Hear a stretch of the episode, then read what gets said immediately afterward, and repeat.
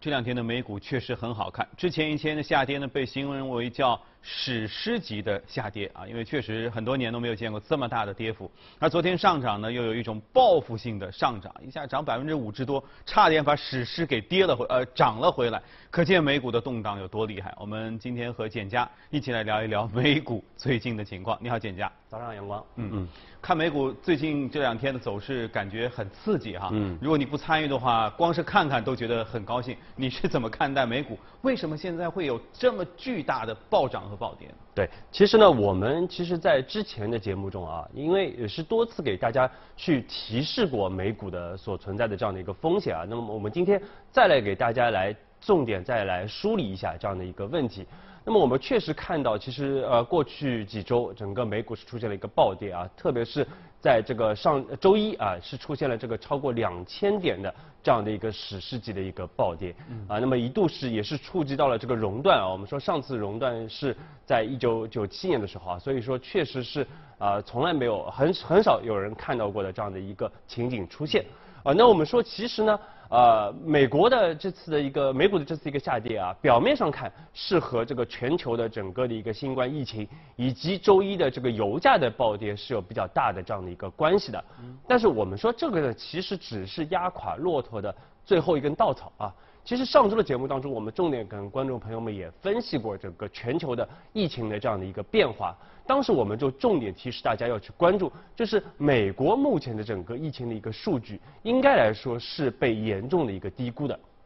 因为我们记得上周我们做节目的时候，我们看到美国的整个的一个确诊人数仅仅只有一百例，那么到。这呃，今天我们看到节目开始之前，我们看了一下，差不多现在是呃八百六十七例啊，那么是其实是增加的速度是非常的快的。那么当时我们就说，为什么美国的整个的一个数据非常低啊？其实主要还是因为他们检测的人数偏少，是有很大的一个关系啊。但是我们看到过去一周，整个美国啊，它的整个的一个确诊的数量开始在。不断的一个增加，所以我们可以预计未来的整个的一个美国的一个确诊的人数还会继续的一个增加，对。然后我们其实看整个全球的这样的一个疫情的蔓延啊，应该来说还是在一个持续的这样的一个扩张当中的啊。虽然我们看到昨天呃习大大也是去了这个武汉，我们其实国内的疫情已经得到了非常有效的这样的一个控制，甚至我们的整个新增确诊人数已经是降到了二十个以内啊。我们看到今天可能会更低。但是呢，在海外整个疫情还在持续的一个爆发。那么现在我们看，虽然说韩国呢比较的严重，但是呢，我们看到韩国最近呢，其实它的一个确诊人数已经出现了一个明显的这个下滑的，这个新增确诊应该出现了明显的一个下滑的一个迹象。也就是说，韩国其实它目前的一个疫情可以说已经得到了比较有效的一个控制。但是呢，现在大家最担心的还是。欧洲地区啊，我们看到无论是这个意大利，包括西班牙、德国、法国等等啊，现在整个的一个数据还是在快速的在一个增加的一个过程当中。那么另外就是大家一直重点关注的这个伊朗，也是可能会影响到整个中东的这样的一个疫情。还有一个就是我们上周节目中重点跟大家强调，就是美国的疫情，大家一定不要去忽略。那么未来我们可能会看到美国的整个的一个疫情的一个数据的一个快速的一个增加啊，所以说其实海外的疫情。大家还是要去持续的去跟踪和关注，这个对全球市场还是会产生持续的这样的一个冲击的。嗯，对。这个方面是不是相对来说哈，欧洲可能报出来的数据现在会更多一些哈？现在意大利。呃，我昨天看的时候，已经快要近一万例的确诊的病例了。然后法国有一千多啊，德国好像也要快一千。剩下的国家其实正在就像你刚才说的数字在滚动上升。所以我们是不是看到昨天欧股依然是处于一个下跌的态势当中？那么美国为什么会市场就是？我相信你感受到的，呃，这个这个，其实大家也都能感受到，就是说美国有可能这个数据和真实的情况之间有一定的差距。那为什么美股不管它，照例的就开始自己的反弹呢？啊，其实昨天美股的这样的一个上涨啊，主要是因为市场是非常去关注这个特朗普的这个。啊，包括他和这个财长的一些开会啊，采取了一系列的一个措施，包括我们看到减少整个的一个工资税啊，这差不多有三千亿美元的这样的一个减免，是有一定的一个关系的啊。所以说，其实从除了这个货币政策以外，财政政策，美国也会有啊一些的这样的一个举措出来，来这个包括我们之前也看到这个。上周其实我们做节目的时候，也是第一时间也点评过这个美联储是突击的一个降息啊，包括后面可能还会有降息啊，所以说其实美国无论是财政政策还是货币政策都出现了一些动作啊，那么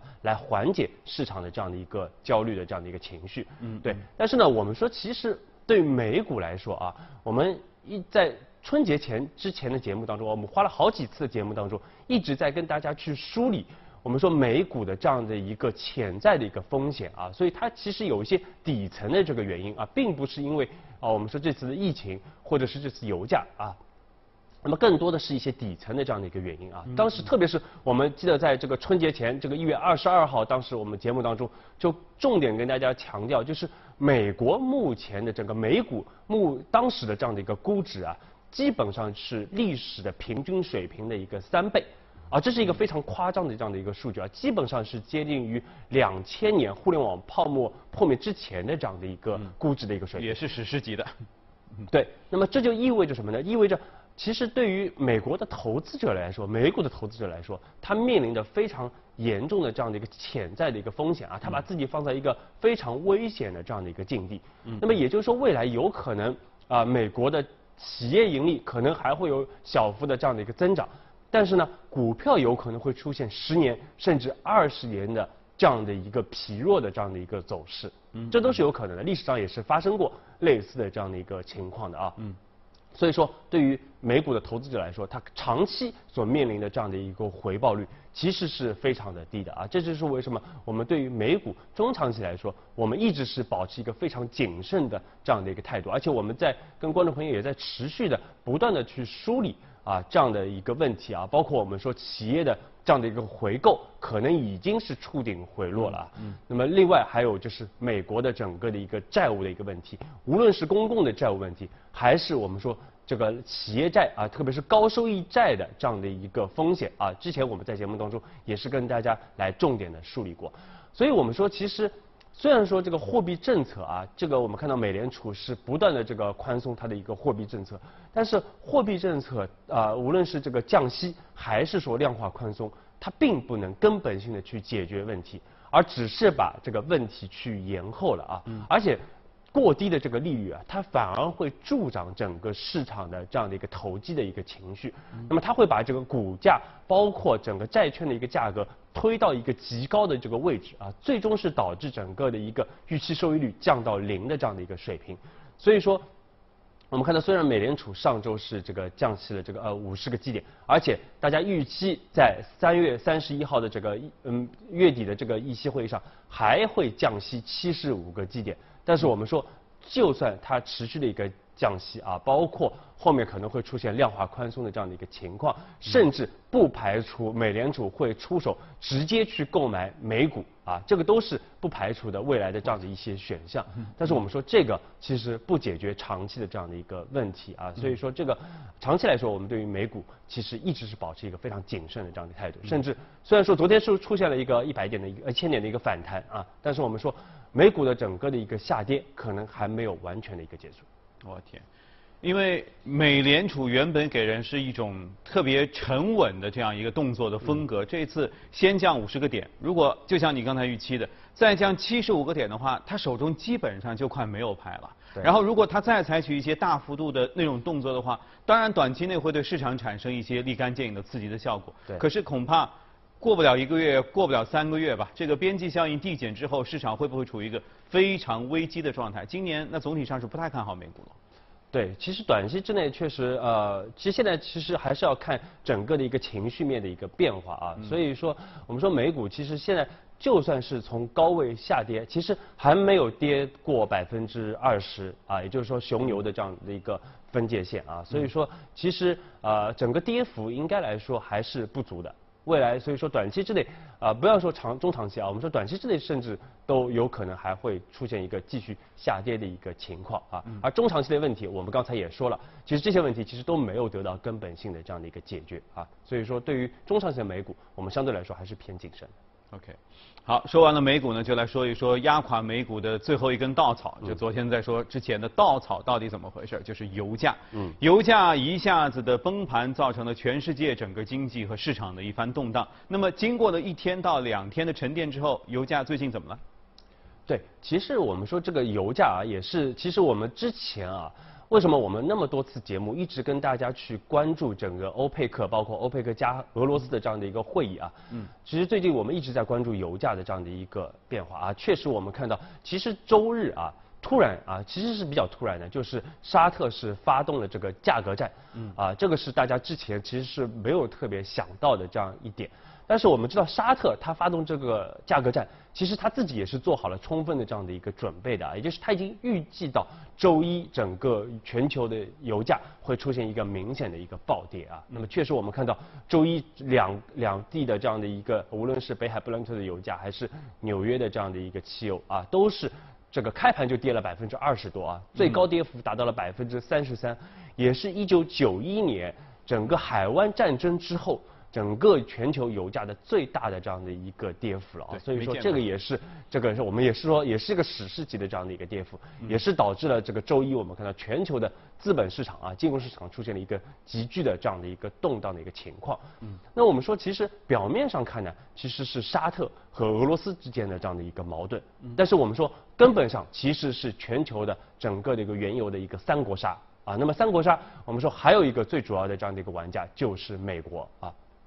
那么我们说，先看看沙特啊，其实沙特呢，其实它呃根据统计啊，其实它的整个的一个原油的一个生产的成本差不多只有五美元，那么加上运输成本呢，也就只有十美元，啊，所以说其实油价跌呢，对它来说，它其实还是有不错的丰厚的这样的一个利润的。但是我们说，对于沙特的研究来说啊，除了整个的一个开采成本以外，我们还要关注，其实沙特的整个皇室啊，它其实是非是过了非常奢华的这样的一个生活，包括它整个的一个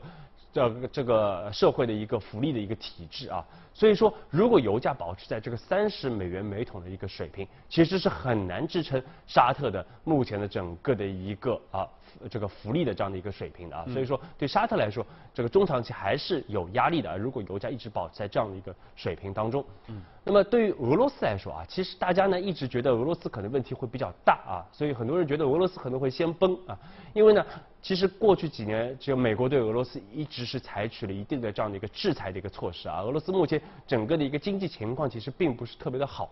但是其实我们要观察到啊，就是俄罗斯其实在过去几年一直是采取了非常积极的这样的一个国内的这样的一个措施啊，各方面的这样的一个措施，使得它其实相对于五六年前啊，它其实对于整个低油价的一个承受能力，其实我们说来说是来的更强的。而且我们关注到，其实俄罗斯目前整个的一个外汇储备在全球是排名是第四位的啊，所以他手上有非常多的这样的一个外汇储备，嗯，包括之前他已经抛售了他手上手上所有的这样的一个美债啊，而且我们看到俄罗斯，我们之前也说过，其实俄罗斯央行一直在囤积黄金啊，所以说其实俄罗斯其实目前他手上也是有足够的这样的一个牌啊，可以去应对一个低油价的这样的一个冲击。对，所以说其实我们要关注到的还有第三个玩家，也就是说美国啊。那么美国呢，其实啊，我们说这个过去几年啊，整个俄罗斯和呃这个这个沙特啊，虽然说一直在这个减产啊，一直在减产来保价，当然俄罗斯相对减产会比较少一点啊，也是充分享受到一个福利，但是。其实这几年啊，增长最快的整个原油的一个生产国就是美国啊，而且我们之前也说，美国其实才是目前整个全球第一大的这样的一个产油国，而且它最主要的这样的一个产量就是来自于它的这个页岩油的这样的一个生产，啊，所以说我们在二零一四年，当时我们呃整个从华尔街到陆家嘴刚开播的时候，我们当时就看空过一把油价啊，当时我们记得就是沙特也是打响了整个的一个价格战啊，来。来这个希望来压制美国的整个页岩油的一个产业，但是呢，我们说当时沙特其实是失算了啊，因为没有想到整个美国页岩油产业它有这么强的这样的一个价格的一个韧性啊，主要就是因为这些页岩油企业呢，它是通过大量的一个举债啊来应对了当时的整个的一个啊金价格的这样的一个下滑啊，使得不得不被迫我们看到沙特最后是放弃了整个的一个价格战，嗯，但是。这一次的情况可能会不太一样啊，因为这次我们说美国的页岩油企业呢，其实它的整个的一个债务水平已经非常的高了啊。目前我们看到它的一个累计的整个的一个债务水平已经有三千亿美元，而且呢，未来四年它就要还归还差不多两千亿美元的这样的一个债务，今年就要归还四百亿美元的一个债务啊。所以说，其实对于这些页游企业来说，它可能很难去进一步的来进行这样的一个啊呃增加一个杠杆来应对这样的一个呃整个的一个原油的这样的一个下滑。而且我们刚才说了，其实美国目前整个企业债的市场其实是隐含着非常大的风险，而且最有可能会引爆的就是这些页游企业它所啊持有的这样一些企业债啊可能会最先被引爆啊。所以说我们说对于美国的整个的一个原油的市场来说。其实它反而有可能会首先会受到一定的一个冲击。嗯，我抽取几个数字啊，也许大家听上去会更加简单一些。也就是说，综合一下呢，沙特大概十块钱左右一桶油的成本，是吧？俄罗斯呢相对稍微高一些，大概在二十几到三十左右。但是如果低于三十的话，它也受不了。呃，上之前一天油价最低的时候，曾经触及过三十美元每桶，这其实就已经很受伤了。但是呢，美国的页岩油就相对更高。我记得刚才简家回顾，最初我们说到页岩油的时候，当时有嘉宾分析过七十五左右一桶，那个时候是成开采成本很高。最近这两年稍微下来一点呢，估计也得在四十四十五左右。对，所以打到三十的时候呢，他们非常。非常的疼痛哈，但是呢，我没想到这个页岩油原来举债举了这么多，三千亿，三千亿是什么？德国呃呃俄罗斯俄罗斯曾经昨天是他们哪一个外长出来说了一下，说我们有一千六百亿美元的储备在，我们绝对可以撑四到六年，那只有一千六百亿，那他这边借三千亿，突然之间面临这样一个价格的时候，确实会非常非常难受。对，所以说呢，我们看到啊，特朗普其实虽然说他一边说啊，这个油价下跌可能对他本国这个消费者来说是比较大的这样的一个利好，因为啊这个加油的成本可能会下降啊，或者会便宜。但是呢，其实我们说，我们看到特朗普周一也是直接打电话给这个沙特的王储啊，这个来讨论这个希望。沙特啊，给沙特施压啊，希望沙特不要再来进行整个的一个价格战。所以说，他其实也是感受到国内的这样的一个压力存在的啊。特别是我们说这些页游企业啊，这些高债务的这些页游企业，可能会面临到最直接的这样的一个冲击。嗯嗯。那么未来短期内会怎么走呢？也就是说，一方面，美国对于沙特影响力本身是很大的，所以沙特也许能够听一下，说行吧，那我们价格不要打得这么低。那接下来什么时候沙特能够再和俄罗斯坐到？谈判桌前继续他们这个未完成的欧佩克家的会议呢？对，所以说我其实觉得沙特这次啊，他的一个举措其实是有一点这个伤敌八百自损一千啊，是一个自杀式的这样的一个行为。嗯，其实我们说背后的逻辑其实是沙特，我们说还是一个赌博啊，它是一场赌博，它其实不是说希望这个油价一直维持在这么低的一个位置啊，对它本国肯定是不利的。它其实更多的是希望啊，就是因由由于这样的一个低的油价，把俄罗斯。啊，甚至是把美国拉回到谈判桌上啊，大家来共同的来减产保价，而不是说仅仅像过去那么多年，仅仅是他自己在那诶那边减产啊，来保持这个原油的这样的一个价格啊，所以这个是不可行的啊，特别是在目前整个原油的一个需求量啊，由于受到疫情的一个影响啊，需求量可能会出现一个继续下滑的这样的一个情况之下，其实沙特是希望大家来回到谈判桌来。啊，重新来谈判整个的一个减产的这样的一个计划。嗯，所以这是一个非常复杂的政治博弈啊，到底油价的走势如何？我们和大家在一起持续的关注下去。好，一起来看一下今天要关注到的美股是什么？看一下美股放大镜。今天要看到的是这个金光闪闪的黄金，也是简家经常会推荐的一个类别哈。确实，黄金最近这两年的涨势很喜人。我记得前两年我们还在说，大妈站在山岗上的时候，当时金价其实也就一千二、一千三，他们站在高位也就一千三。最近呢，都到了破了一千七百美元每盎司，这黄金涨上天了。对，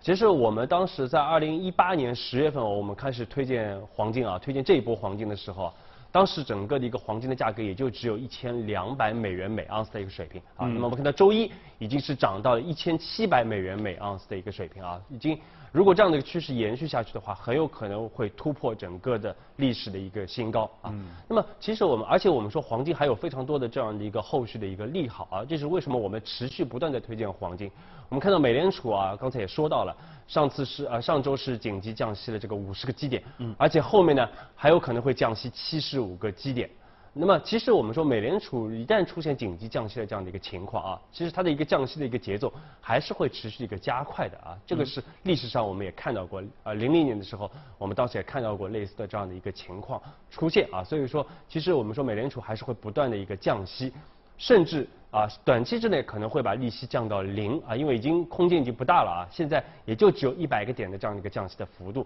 嗯。那么不排除未来甚至美联储有可能会祭出这个负利率的这样的一个可能性。嗯。但是我们知道，一旦美联储啊采取了这个负利率啊，那么对于全球的金融市场来说，将可能会是一个致命的这样的一个打击啊。因为这个会扰乱整个全球的一个金融市场和资本的这样的一个定价。那么另外我们要更加去关注到的，除了整个的一个美联储的一个这个利率的这样的一个水平以外，更多的要去关注就是美元的整个的一个霸权地位有可能会出现一个撼动的这样的一个现象。啊，因为我们说其实，在二战之后啊，尤其是在一九七一年这个布雷顿森林体系解体之后。其实美国是充分享受到了它的整个的一个超级呃印钞权啊，嗯，我们说它，而且我们说华啊华盛顿包括华尔街是一直是联手啊，提供不断的提供这个廉价的一个资金、廉价的一个债务啊，以及大量的这样的一个金融化的这样的一个措施，大量的一个投机啊，来这个助推整个的一个美国的一个经济，保持了三十年的这样的一个持续的一个繁荣。但是呢，我们知道。这个美国人民啊和中国人民有个非常大的这样的一个差别啊，就是美国人民他其实不太懂得啊勤俭持家啊，不太懂得去这个未雨绸缪啊。其实我们看到八百分之八十的整个美国的一个居民，其实他们并没有任何的这样的一个储蓄啊，所以说其实很难去应对一些突发的这样的一个情况啊。但是我们说另一方面。他们的整个的一个债务水平又是在一个极高的这样的一个位置，而且债务还在不断的一个累积啊，无论是居民部门，无论是这个公共的这样的一个政府的部门，还是说我们说的刚才说的这个企业部门，整个的一个债务水平都是。非常的高啊，所以说这个呢，其实对于美呃对于美元来说，也是一个未来的一个潜在的这样的一个有隐忧啊。嗯。那么另外我们说过去几年，我们看到美国企业也是一样啊，美国企业也是不断的来举债来回购整个的一个资产啊，那么就是为了短期之内能够提升整个的一个股价。啊，能够提升整个的一个盈利啊，其实这些对于美国企业的这些高管来说，当然是非常的有利的啊。但是呢，我们说这个对于美国经济的一个长期的一个增长其实是不利的啊，因为这些钱其实回来更多的应该来进行更多的对于长远的这样的一个啊整个提升整个劳动生产率的这样的一些投资，但是没有我们并没有看到这一点啊，他们只是把这些钱拿来回购股票。啊，拿来提升整个的一个资产的一个价格，但是这个对于经济的一个长期增长来说，并不是很有利的。嗯，所以也许对于未来来说，这个黄金股的本身的。它的增值的呃，它保值的属性能够慢慢显示。对，所以其实我们说，为什么说到这个美元的一个地位啊，就是有可能我们说，现在其实大家知道这个全球的整个这个主要的一个货币，全球货币或者说大家一直把美联储认为是全球的一个央行，但是一旦大家这个地位啊受到了明显的这样的一个撼动了之后啊，大家会去寻找新的这样的一个全球的一个货币，但是在寻找到这个新的全球货币之前啊，黄金。应该来说是一个投资者非常重要的啊，非常主要的这样的一个资产配置的这样的一个选择，而且我们可以预计到后面整个美国的一个实际利率还会持续的一个下行，包括风险可能还会维持在一个高位啊，所以说黄金我们依然是建议大家可以去持续的去关注。